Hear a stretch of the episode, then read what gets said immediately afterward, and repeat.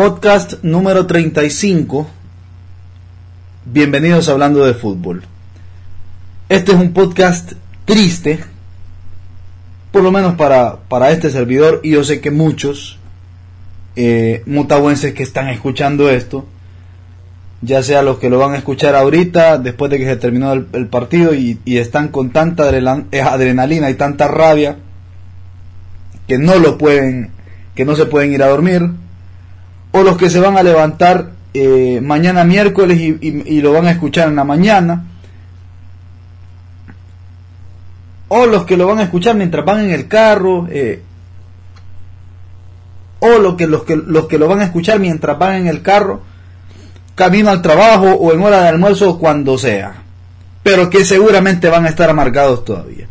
Hoy es un día triste para el Motagua por haber perdido una nueva final. Es un día feliz para muchos olimpistas o aficionados de otros equipos. No los estoy juzgando, ojo, no los estoy juzgando, cada quien siente lo que quiere. Yo no, no, no siento que sea una obligación apoyar a un equipo hondureño solo porque está representando al país internacionalmente, mucho más cuando sos del, del más acérrimo rival, el clásico rival, en este caso Olimpia. Si sos olimpista y querías que ganara el Motagua, me parece perfecto. Y si ibas con comunicaciones y gritaste los goles de comunicaciones como si fueran del Olimpia, también. Es fútbol esto. Es fútbol nada más. Eh, es válido.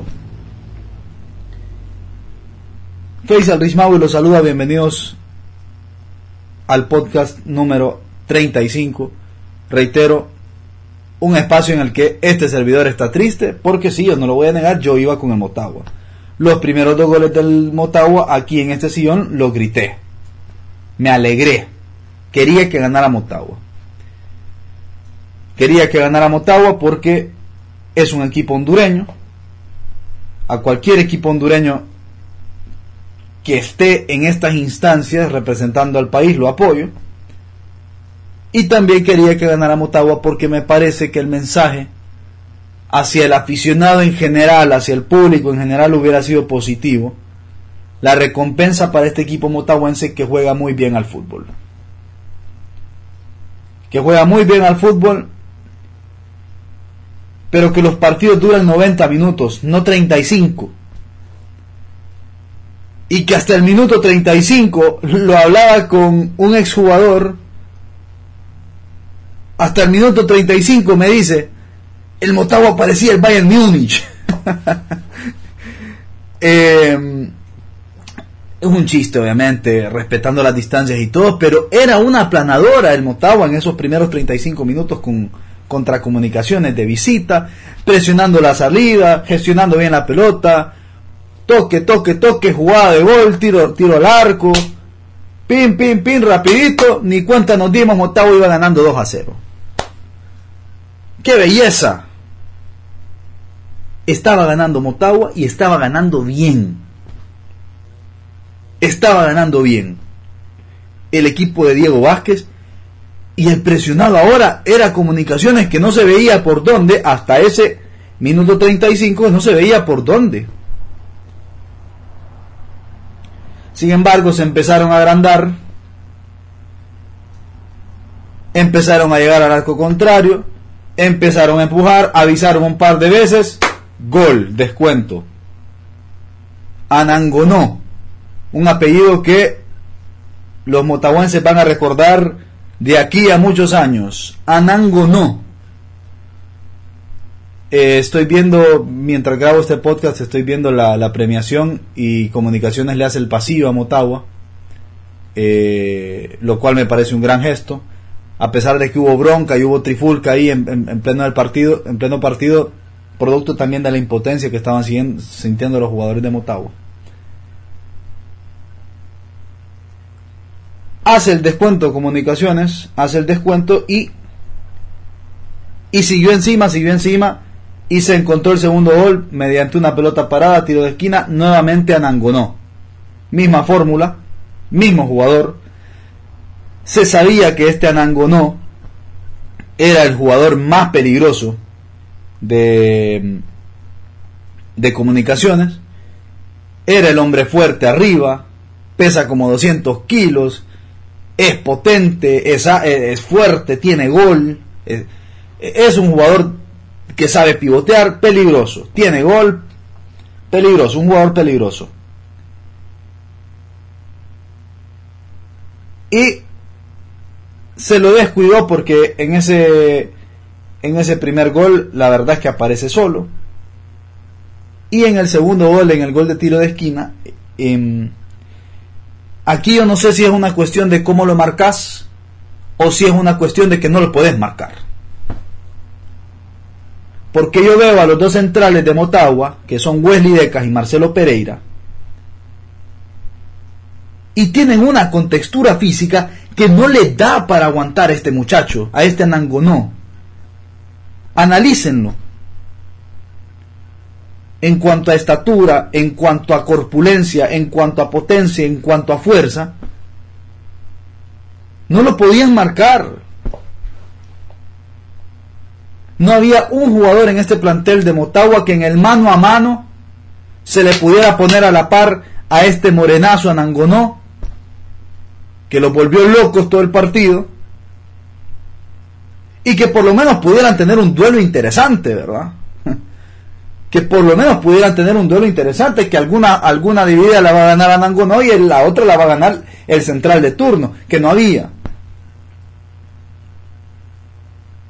Después nos preguntamos por qué los técnicos de la selección, llámese como se llama el técnico de la selección, después nos preguntamos por qué siguen convocando a Maynor Figueroa.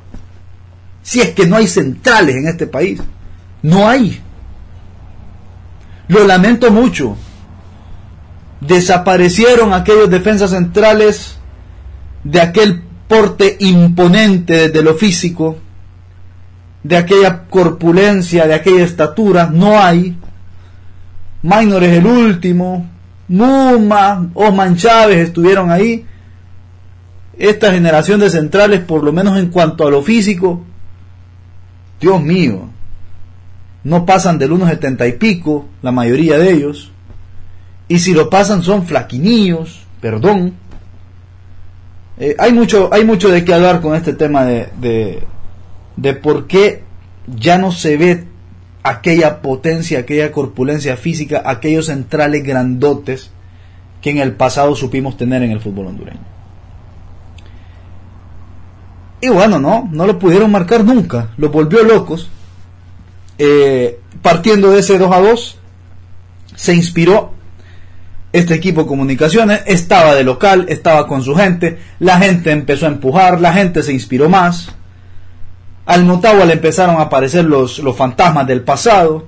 Yo acabo de poner en Twitter también los fantasmas de la selección, porque yo creo que esto es un todo también. Esto es contagio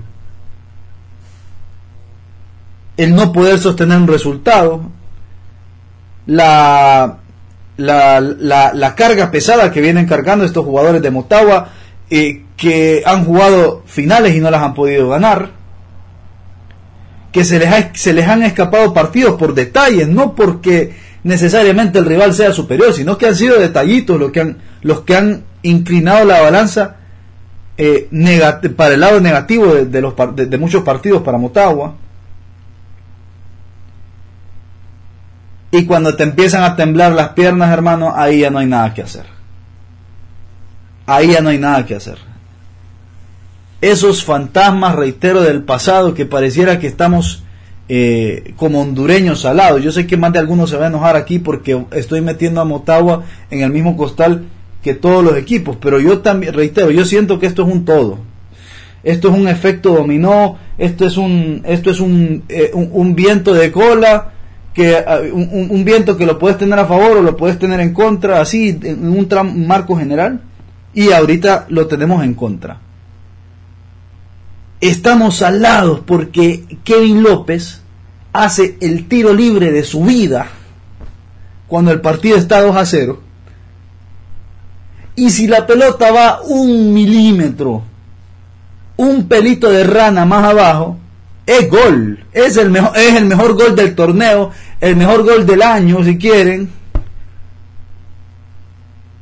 Y se termina el partido 3 a 0 y que le den la copa a Motagua ahí mismo. Pero no, la pelota pega en el poste y sale. estoy dando un ejemplo. No es que le esté quitando eh, mérito a comunicaciones que al final, por supuesto, termina, termina ganando con mérito y, justamente, y con justicia. Pero cuando tenés la sala encima, tenés la sala encima porque Junior Lacayo entra a, entra de cambio ese partido un jugador que, lo digo con respeto, en la Liga Nacional de Honduras no, no ha trascendido y entra de cambio y parecía que era Raheem Sterling. y Anango no parecía, parecía que era Didier Drogba.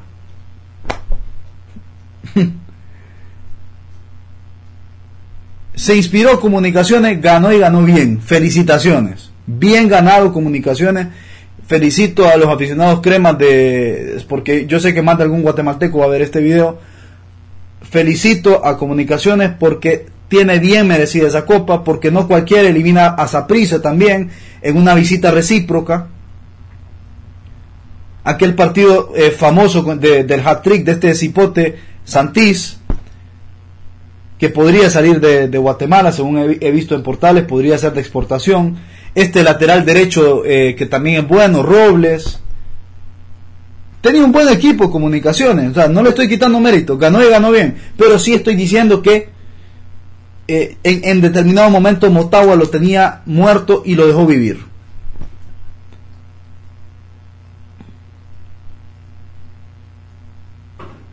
Ahora, ¿qué va a pasar con este Motagua, con este cuerpo técnico, con Diego Vázquez? Que ya días le tienen hambre a Diego Vázquez, muchos aficionados del Motagua, un, eh, algunos periodistas ya días le tienen hambre. Eh, Diego Vázquez no se caracteriza por precisamente por ser un tipo carismático, por lo menos a, lo externo no lo es, porque alguna gente que lo conoce me dice que es bien tranquilo. Y puede ser, pero por lo menos a lo externo no es un tipo carismático. Eh, y aquí en Honduras, ante la prensa, tenés que ser buena gente. O tenés que ser simpaticón.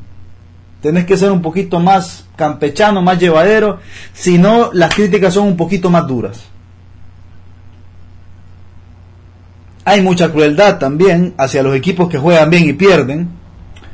Hay otros que juegan horrible y pierden igual. Yo quiero valorar a este Motagua porque le ha tocado perder finales, pero ha llegado y, lamentablemente las ha perdido. Por detalles para mí las ha perdido. No por jugar bien. También hablé con un, eh, como les dije al principio del podcast, hablé con un tipo que sabe mucho, con un exjugador, y me dijo que desde su punto de vida los problemas empezaron desde la portería de Motagua, con Rugger. Porque Rugger en un par de acciones se lo vio muy inseguro, hay una pelota que la agarra, ustedes la vieron, y la suelta y casi se le va y casi gol de comunicaciones, que empezando desde ahí te empiezan a temblar las piernas no solo al portero, sino que a los compañeros. Los dos concluimos en que el Olimpia, por ejemplo, del otro lado, el Olimpia no es una maravilla de equipo, no, no estoy diciéndole nada nuevo, ni siquiera al aficionado de Olimpia, que lo sabe.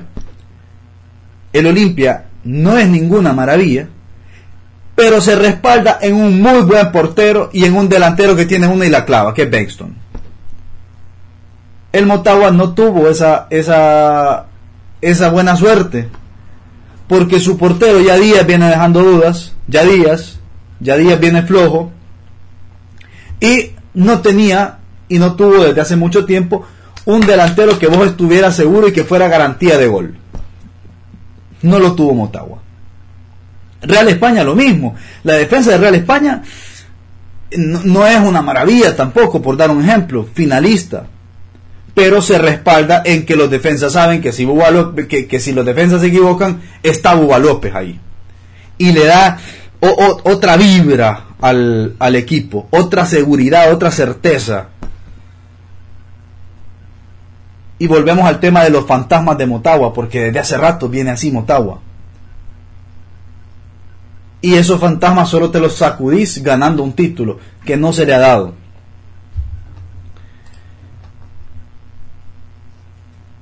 Em, en el tercer gol, si no me falla la, memoria, solo para entrar en detalle, Wesley no sé si fue el tercero, pero bueno, es que estoy quedando loco. Wesley, eh, Wesley Decas intenta anticipar, lo hace mal, no llega a tiempo. Y me parece, solo para mencionarlo, me parece que después no es culpa de Meléndez, porque obviamente lo agarran a contramano y, y con mucho espacio por delante para el delantero. Pero me parece que puede hacer un poquito más Meléndez. Me parece, me parece que se queda corto de piernas porque ese pase de Anangonó para Junior Lacayo podía ser interceptado. Eh, podía ser interceptado porque me parece que era obvio que el pase iba para Junior Lacayo. No tenía otra opción de pase. Solo para decirlo, me parece que ahí se quedó un poquito corto Meléndez. No es culpa de él, pero pudo hacer más en ese gol. Y finalmente, bueno, eh, Comunicaciones campeón. ¿Qué se le va a hacer? El fútbol hondureño vuelve a padecer vuelve a padecer internacionalmente y eh, yo creo que esto le puede salir caro esta vez a Diego Vázquez. Para mí no es culpa de él, para mí son, eh, son temas puntuales en los que ha fallado Motagua que no creo tengan que ver con el entrenador solamente, pero el hecho es que vos no te puedes echar un plantel. Si los resultados durante tanto tiempo no se dan, si se pierden tantas finales, primero vas a empezar a cortar la tela más delgada, que es la del entrenador. Eh, eso sí, hay que hacer un llamado a la memoria y de lo que era Motagua antes de Diego Vázquez, ¿verdad? A mí me parece eh, que hace jugar muy bien al equipo y que le ha hecho falta la jerarquía o el buen momento de determinado jugador en determinadas posiciones. Que otros equipos sí lo tienen y Motagua, por desgracia para ellos, no lo han tenido, no lo ha tenido. Vamos a ver qué pasa con eso, vamos a ver si lo ratifican en el cargo, vamos a ver si le dan las gracias y traen a otro. Eh, vamos a ver qué pasa con, con Motagua. Yo lamentaría mucho, me parece que Diego Vázquez ha hecho méritos para no irse así de Motagua pero también entiendo al aficionado o al dirigente que te dice, mira, resultados mandan, ya no, no podemos perder tanto, tantas finales y seguir con lo mismo. Yo creo que Diego Vázquez ha hecho un buen trabajo y no creo que esto pase por una responsabilidad de él. Ese es mi punto de vista. Em, y lo lamento, reitero, por el mensaje, porque el, el mensaje que queda ahora es que hay que jugar horrible, pues no es así, pero el mensaje que le queda a muchos es que de nada sirve tener un equipo que juegue bien, que tenga un buen funcionamiento como Motagua, que de nada sirve porque vas a perder igual, entonces hay que jugar horrible. No es así, porque jugando feo, también hay equipos hondureños que han llegado a estas instancias y han perdido. Pero siempre se castiga más al que quiso jugar bien y perdió. Siempre. Es así. No sé por qué, pero es así. Em, así que bueno, ni modo, ni modo lo lamento por vos, aficionado motahuense, que estás escuchando esto ahorita, porque lo voy a subir. Esto lo subo ahora. Hoy, martes 14 de diciembre, lo voy a subir. O por vos, eh, motahuense, reitero que lo estás escuchando mañana temprano, mientras desayunás, mientras vas en el carro, en el almuerzo, porque probablemente te fuiste a dormir de lo amargado que estabas. Ahora, no sé cómo alguien puede dormirse. Un, un aficionado motahuense de cepa, no sé cómo se puede ir a dormir con lo que le acaba de pasar a su equipo. De tanta adrenalina, el aficionado me entenderá, muchas veces no puedes dormir. Aunque te eches en la cama y lo intentes, no puedes dormir. Pero bueno, esto es lo que hay. Toca levantarse a nivel de fútbol hondureño. Ojalá que el 2022 nos traiga cosas un poquito mejores. Por ahora estamos alados. Pero yo creo que el, el 2022 espero va a ser un, año un poquito mejor. Muchísimas gracias a todos. Esto fue el podcast número 35 de Hablando de Fútbol. Les deseo lo mejor. Espero que estén bien. Abrazo.